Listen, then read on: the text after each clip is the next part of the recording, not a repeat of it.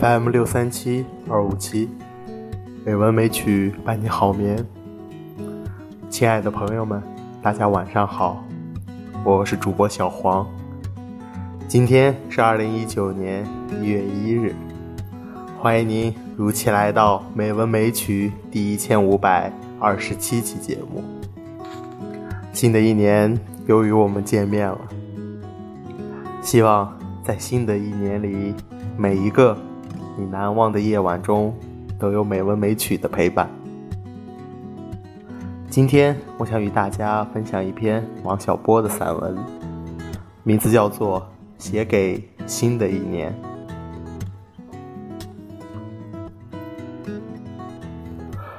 我们读书、写作，一九九五年就这样过去了。这样提到过去的一年。带点感慨的语调，感叹生活的平淡。过去我们的生活可不是这样平淡。在我们年轻时，每一年的经历都能写成一本书，后来只能写成小册子，再后来变成了薄薄的几页纸。现在就这样一句话：读书，写作。一方面是因为我们远离了动荡的年代，另一方面，我们也喜欢平淡的生活。对我们来说，这样就已经够了。九十年代之初，我们的老师，一位历史学家，这样展望二十一世纪：理想主义的光辉已经暗淡，人类不再抱有崇高的理想。想要摘下天上的星星，而是把注意力放到了现实问题上去。当一切都趋于平淡，人类进入哀乐中年。我们都不是历史学家，不会用这样宏观的态度来描述世界，但这些话也触动了我们的心。过去，我们也想到过。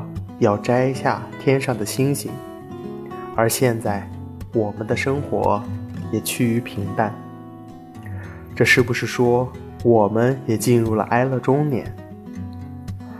假设如此，倒是件值得伤心的事。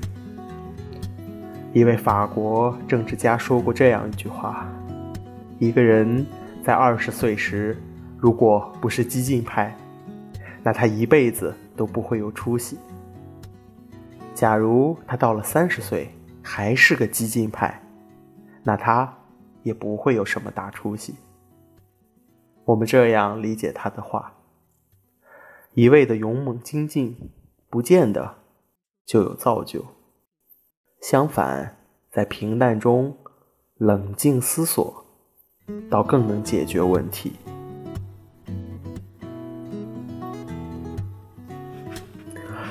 很多年轻人会说：“平淡的生活哪里有幸福可言？”对此，我们倒有不同的意见。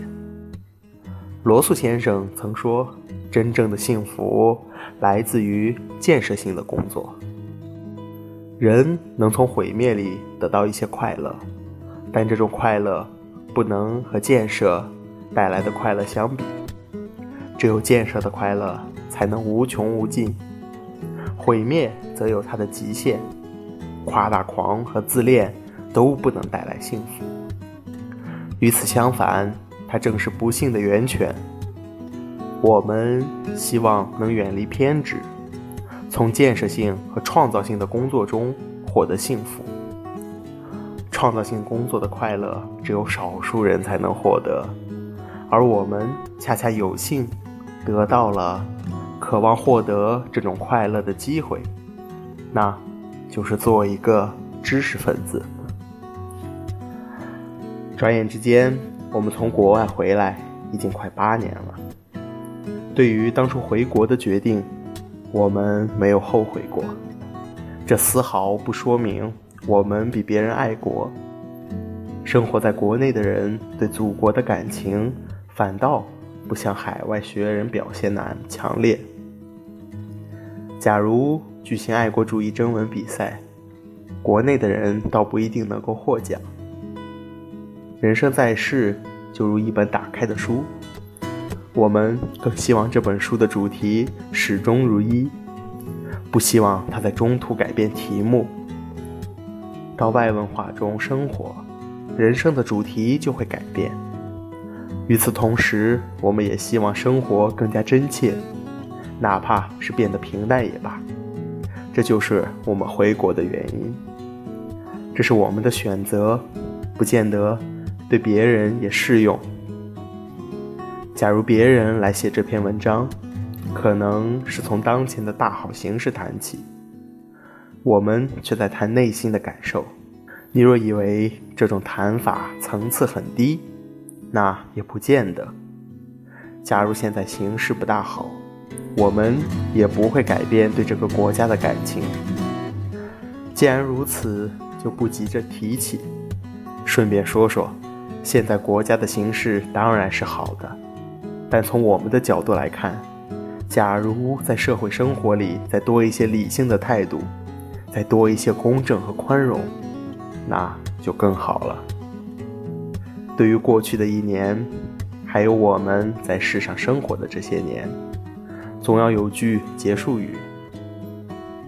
虽然人生在世会有种种不如意，但你。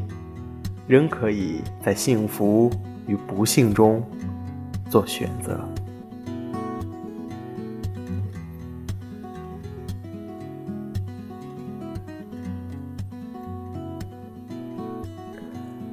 今天的配乐是《曙光》，希望这欢快的音乐能够伴你好眠。